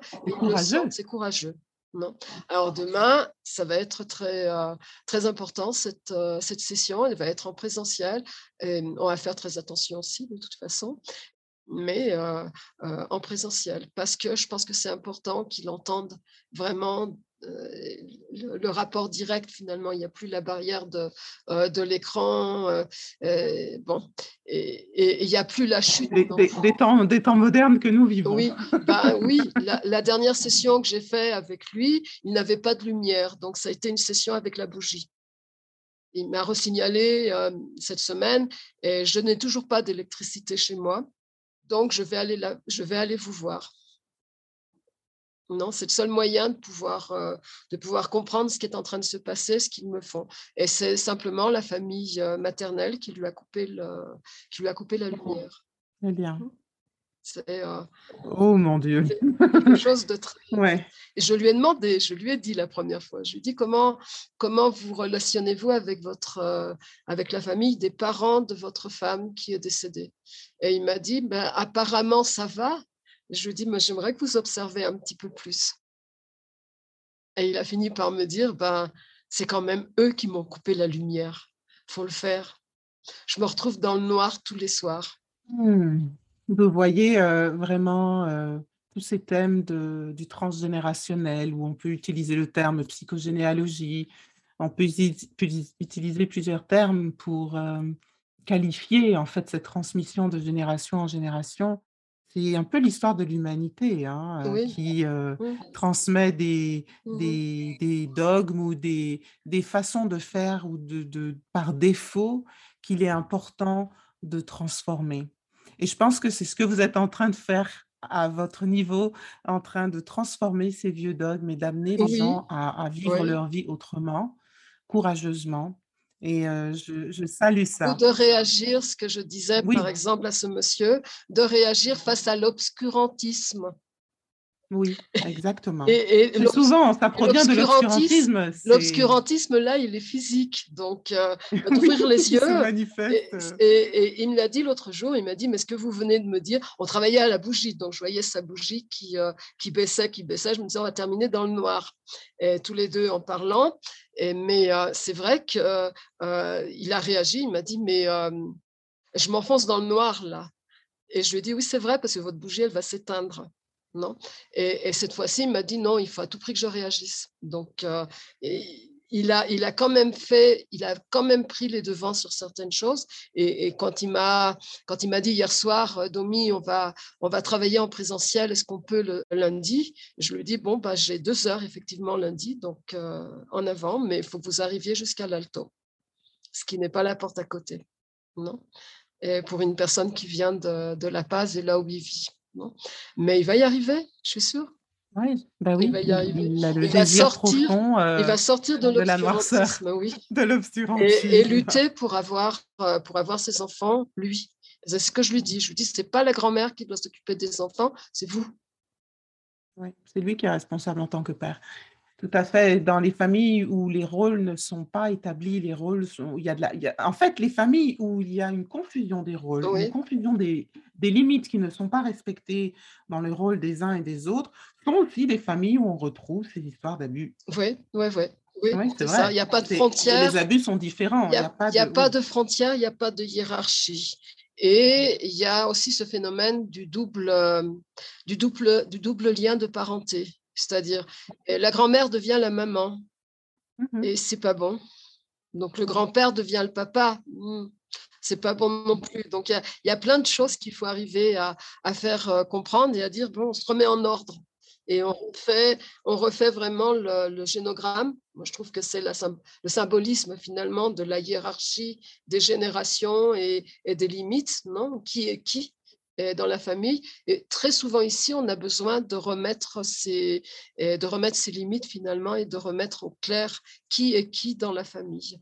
Et c'est pas parce qu'il y a une personne qui a disparu, qui est décédée, par exemple du Covid, j'ai plusieurs cas comme ça, qu'une autre doit se permettre de, de jouer un autre rôle et d'accaparer. Qui n'est pas le sien. Qui n'est pas le sien, mm-hmm. qui ne correspond pas. Non et même s'il y a une douleur, même si c'est mieux de travailler un processus de deuil dans ce cas. Et c'est important de permettre au père de retrouver son, son rôle euh, propre. Oui. Pour finir, Dominique, euh, j'aimerais vous poser la question suivante. Après tout ce parcours de 30 ans que vous m'avez évoqué, comment se sent la Dominique de 18 ans aujourd'hui, celle qui s'était sentie tellement démunie, face à cette première expérience. Qu'est-ce qu'elle pense? Quand elle vous regarde aujourd'hui, quand elle se tourne vers vous Qu'est-ce qu'elle pense? Qu'est-ce qu'elle voit? Est-ce que vous avez accès à ça? Elle doit, elle doit certainement se, se dire, tu as réparé pas mal de choses. Tu as réparé pas mal de choses, tu as réconcilié, tu as réconcilié pas mal de gens entre eux, euh, tu as réconcilié pas mal, de, pas mal de choses de ta vie avec d'autres. Et, je pense que ça, c'est important. C'est reconnaître finalement qu'il y a eu tout un chemin de réflexion et, tout un chemin de, euh, de, réparation. Moi, je pense vraiment. Peut-être, ce n'est peut-être pas par hasard que, euh, que j'arrive aussi à travailler avec les, et avec les hommes, non avec les, les papas, je trouve très curieux d'en avoir pas mal finalement et d'avoir des, papas qui m'écrivent et qui me disent Domi, euh, j'ai ce problème-là, est-ce qu'on est pourrait en parler, est-ce qu'on pourrait avoir une session? C'est rare, non? Et quelque part, je me dis, ben, c'est peut-être mon père qui m'a laissé un, qui m'a laissé un espace. C'est la personne avec qui j'ai travaillé, avec qui j'ai parlé finalement quand il y a eu, euh, euh, eu l'événement, quand j'avais 18-19 ans. C'est la seule personne qui m'a écouté, je pense, qui a été euh, réceptif. Non? Et, et, je me dis, ben, bon, d'une certaine manière, ils ont le droit d'être écoutés aussi. Et ils ont le droit de retrouver cette perception, cette perceptivité finalement que, que lui a eue à l'époque. Non, et certainement, ça doit jouer aussi. Mon, père est décédé un an après tous ces événements. Donc, il n'a pas vu euh, non plus ce que j'ai fait. Il ne sait pas de loin, non, d'une certaine manière, il ne sait pas euh, finalement tout ce que j'ai fait. Et je trouve que d'une certaine manière, c'est une. Euh, si, c'est un héritage finalement. Il m'a laissé, il m'a laissé une valeur qui est très importante, c'est de ne pas me laisser faire et de ne pas laisser faire certaines choses. Donc, je pense que c'est important. Je pense que je peux dire que oui, j'ai respecté ce qu'il m'a transmis aussi. En psychogénéalogie, on peut le dire. Et qu'il et vit en moi, finalement. C'est aussi le mmh processus de deuil. Mmh J'arrive à faire. Et la Dominique de 18 ans peut être fière de vous. Voilà, exact. Ce qui n'était pas le cas quand euh, je devais aborder l'école euh, euh, l'école pas vraiment très fière de moi. Donc, euh, je parlais pas trop. J'étais très, très réservée, très, euh, très agressive aussi. Oui. Donc, euh, c'est un événement. c'est la frustration. Oui, c'est la frustration. il y avait beaucoup de frustration. Donc, c'est ce qui a marqué beaucoup les, les, les, personnes qui me, qui me testaient finalement. Et je pense que, mhm. bon, il y a eu l'ouverture d'esprit. Hein. J'aurais pu être euh, larguée complètement de, l'école d'éducateur et plus jamais rentrer. mais il y a eu une écoute, il y a eu quelque chose qui s'était passé. Je pense que ça a été important aussi. C'est des points de repère finalement, ces personnes.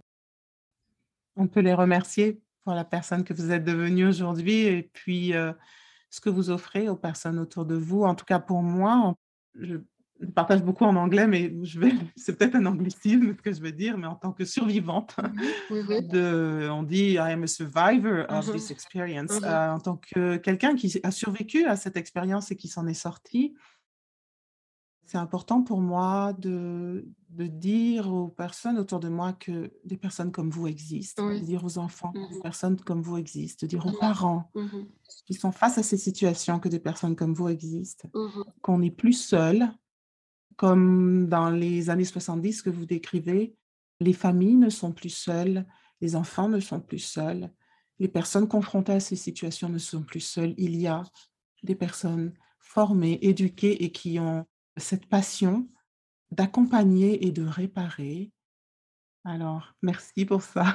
De rien. Souligner que le, concept euh, euh, survivant ici se dit euh, sobreviviente, et que nous, on l'utilise, la plupart euh, des, euh, des, des, thérapeutes avec lesquels j'ai travaillé, soit dans l'expérience euh, de Fondation Rencontre, soit à Fondation La Paz, on a toujours parlé de l'objectif principal pour permettre à un enfant qui a été abusé de se récupérer, c'est d'être sujet et sujeto de sujeto mm. sobreviviente de un acto uh, de abuso sexual. ou un acte de violence. Non Donc, ce sont des, des, des sujets survivants. Sujets, ils sont actifs. Oui. Non Et survivants, et eh ben, euh, c'est vraiment euh, la résilience. C'est le saut vers, euh, vers, le thème de la résilience, finalement. Ils, ils, ont survécu à quelque chose de très violent. Ce thème est très, ce concept est très utilisé ici. D'ailleurs, la, la, résilience, c'est votre mmh. un de vos thèmes favoris. Normalement. Et là, on a plus parlé de, de, la psychogénéalogie, plus que, plus que de la résilience peut-être et, puis des abus sexuels et des caractéristiques finalement et du travail dans les familles. Mais mmh en dessous est toujours euh, sous-entendu euh, euh, la résilience. C'est comment s'en sortir finalement, comment survivre à des situations sans les répéter oui. et, sans, et sans mépriser l'autre aussi. Et sans offenser. C'est le grand défi de ces situations d'extrême violence mmh. parce que dans 40% des cas, hein, j'ai trouvé cette statistique énorme. Dans 40% des cas, ceux qui ont été victimes reproduisent. Reproduisent, exactement, oui. malheureusement. Malheureusement. c'est très, très important de, de, pouvoir faire aussi le, le profil psychologique d'un euh, d'un agresseur. C'est très, très, très important de pouvoir, euh, de pouvoir le faire, de pouvoir travailler. on en a parlé après. Oui, ouais. ouais. Votre association, votre euh, groupe, je sais qu'il est en espagnol. On peut retrouver euh, des informations sur Facebook si les gens ont envie de vous contacter en espagnol ou, euh, Alors, oui, j'ai ouvert sur Facebook un groupe qui s'appelle Terapia, Terapia Familiale et Familiar y Resiliencia. Donc, c'est thérapie familiale et résilience en français. C'est un groupe qui est fermé, je crois. Il faut donc faire des sollicitudes pour pouvoir rentrer. Et je faire la demande, il faut faire la demande. Euh, je suis pratiquement la seule à. J'ai pas voulu qu'il y ait d'autres personnes pour ne pas avoir de, de problème. Je suis assez fixée là-dessus. C'est un groupe où il y a des informations sur l'enfance, il y a des informations sur euh, euh, la philosophie aussi, sur la psychologie et sur le thème de l'abus sexuel, sur, le, sur les thèmes de violence en général. Et il y a des, cours qui sont proposés aussi. Donc, euh, je mets des cours autant en espagnol qu'en français qu'en anglais. Donc, j'utilise les, les, trois langues. il y a peut-être moins en anglais parce que c'est moins facile d'être en contact avec des personnes de langue anglaise, mais il y a plein d'informations. Je n'écris pas, je, montre très rarement mon travail, ni sur ma page personnelle, euh, euh, ni dans, ce, dans ce groupe. Je suis très effacée et réservée. Je garde beaucoup de réserves sur ce que je fais et sur vraiment euh, euh, les, choses qui se passent. Et ça reste très confidentiel. Les sessions, les, les, les, travaux que je peux faire avec certains enfants restent très confidentiels, donc je n'en parle pas, personne ne sait. Il y a peut-être seulement et actuellement un seul, euh, un seul cas qui est un petit peu plus exposé, qui est le cas de trois enfants en 2020, le papa a été assassiné dans une prison de La Paz et en 2021, la maman est décédée du Covid. Donc, c'est trois enfants qui, se sont retrouvés euh, complètement euh, orphelins. Ils ne sont pas rentrés dans un foyer. Ils vivent avec la grand-mère euh, maternelle et une tante. On n'a pas envie de les séparer de la grand-mère maternelle et de la tante, mais il faut les aider. Donc, on, organise des, des appuis, on envoie des sacs d'habits, on envoie des sacs de vivres, euh, on, s'organise un petit peu comme ça entre plusieurs professionnels, entre plusieurs euh, personnes. Et chaque mois, depuis euh, le décès de la maman, ils ont reçu des choses. Et ça, si ça, ça sort parfois sur ma page parce que c'est important. Il faut que je fasse appel aux gens. Ne pas être seul dans votre coin. Ne pas être seul. C'est aussi ce que j'ai appris de la première expérience. Ne jamais rester seul me connaître bien, l'autoconocimiento, l'autoconnaissance de soi est très importante. Il y a beaucoup de choses qui a à voir avec l'autoconnaissance finalement personnelle et, qui a à voir avec les supervisions. C'est-à-dire que quand il y a un problème ou qu'une un processus ne se passe pas très bien, il, faut, il ne faut pas hésiter à, à demander l'aide d'une, euh, d'un autre professionnel, d'une autre personne et, de, et, ne pas rester seul finalement face, euh, face au travail. Une question encore pour vous, vous avez dit que c'est la dernière, mais ça m'est venu là à l'instant, vous dites que vous avez 70 ans. Toute cette expérience, euh, pas 70 ans, 66 ans. Je vais bientôt y arriver. Toute cette expérience, non, non, mais 66 ans. Quels sont vos héritiers en fait? Est-ce que vous transmettez euh, tout ce savoir et euh, autour de vous, vous avez la possibilité de faire cela? Oui, je dicte. Je dicte pas mal de cours. Je dicte des conférences. Je suis appelée à Tarira, je suis appelée à Santa Cruz, sur La Paz, sur l'Alto, dans les, dans les institutions à Oruro. Je suis relativement euh, demandée non? Et, c'est très important parce que c'est la transmission des, connaissances.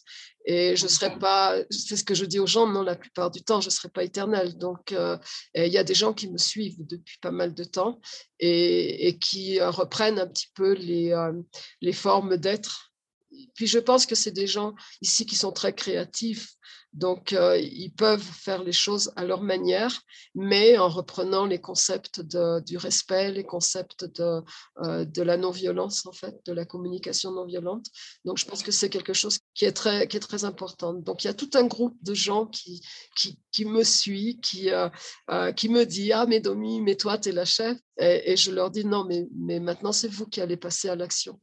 Oui, très important de transmettre cet héritage et, de le transmettre dans les plus, dans les plus, euh, euh, dans les recoins les plus euh, éloignés, les plus éloignés de Bolivie, je pense.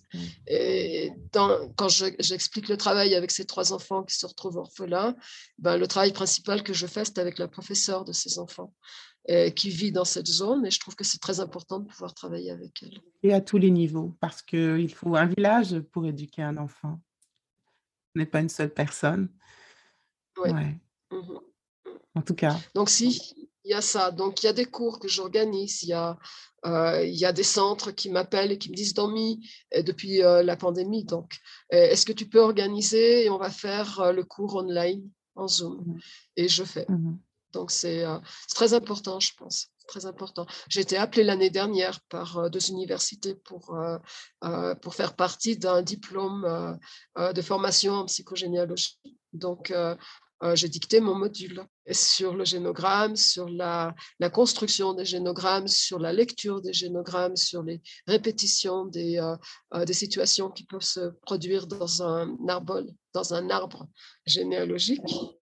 Donc, c'est vraiment, c'est vraiment quelque chose qui est, qui est important, cette transmission, et ça a vraiment accroché les gens, trouvé. On a fait des ateliers dans ces deux cours qui m'ont vraiment étonnée parce que les premières, je me rappelle que les premières présentations que j'ai faites sur le génogramme et sur l'arbre généalogique, les gens disaient, mais on n'a pas d'informations sur nos grands-pères, nos grands-mères.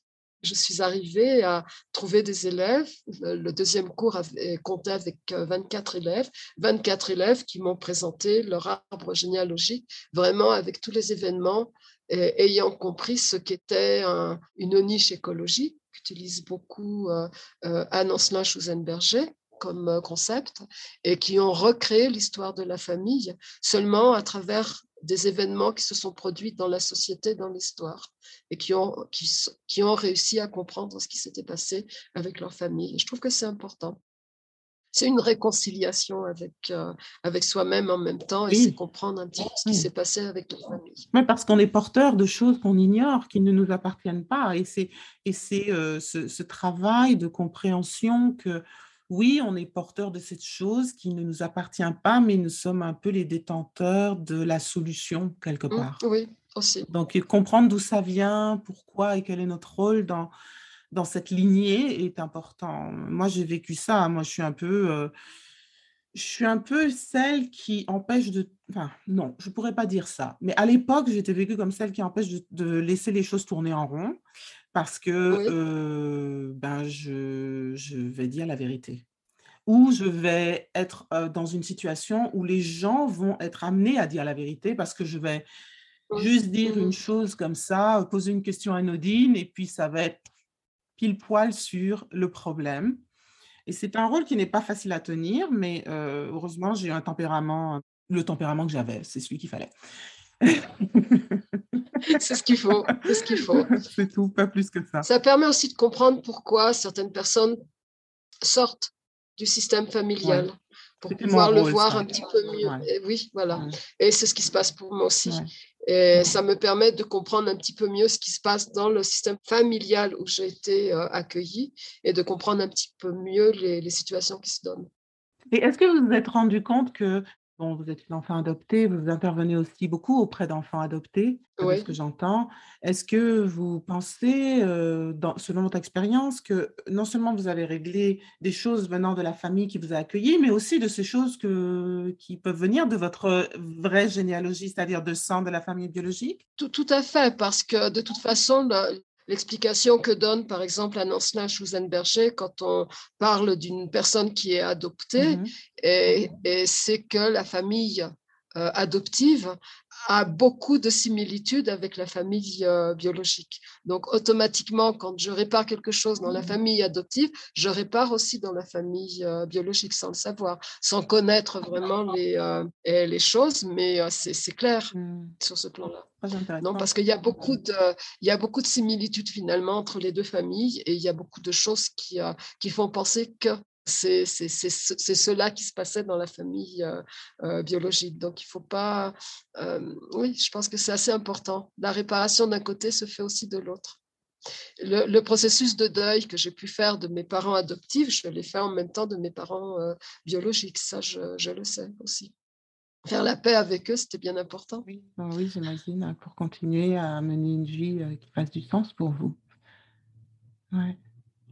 En tout cas, merci, c'est extrêmement riche. Euh, ça peut nous amener sur tellement de sujets. Et aujourd'hui, on était là pour euh, aborder euh, ce thème des, des, abus sexuels d'enfants et comment accompagner les enfants, les familles, à transformer cette expérience en quelque chose d'élevé, de plus positif pour leur vie et se construire après tout ça. Alors, merci beaucoup. Merci, merci à vous qui m'avez euh, qui m'avez posé des questions et qui m'avez permis d'expliquer et qui peut-être va me permettre à moi, de mon côté, de pouvoir écrire à mon tour. Très heureuse de ça. De toute façon, vous aurez les enregistrements. voilà. Euh, oui, donc, oui c'est vrai que ça va être très important. Merci. Merci. Merci à vous. Hello, merci d'avoir écouté cet épisode de Live Juicy. Et si vous avez aimé ce que vous avez entendu aujourd'hui, merci de le partager avec vos amis. Si vous avez des questions, des sujets, des commentaires, vous pouvez m'envoyer un message directement à marie Si vous n'avez pas encore fait, souscrivez, évaluez et revoyez cet épisode. Merci pour votre écoute.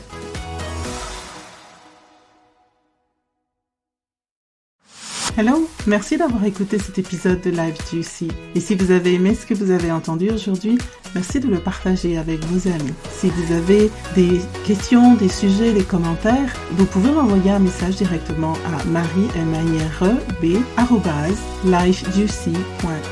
Si vous n'avez pas encore fait, souscrivez, évaluez et revoyez cet épisode. Merci pour votre écoute.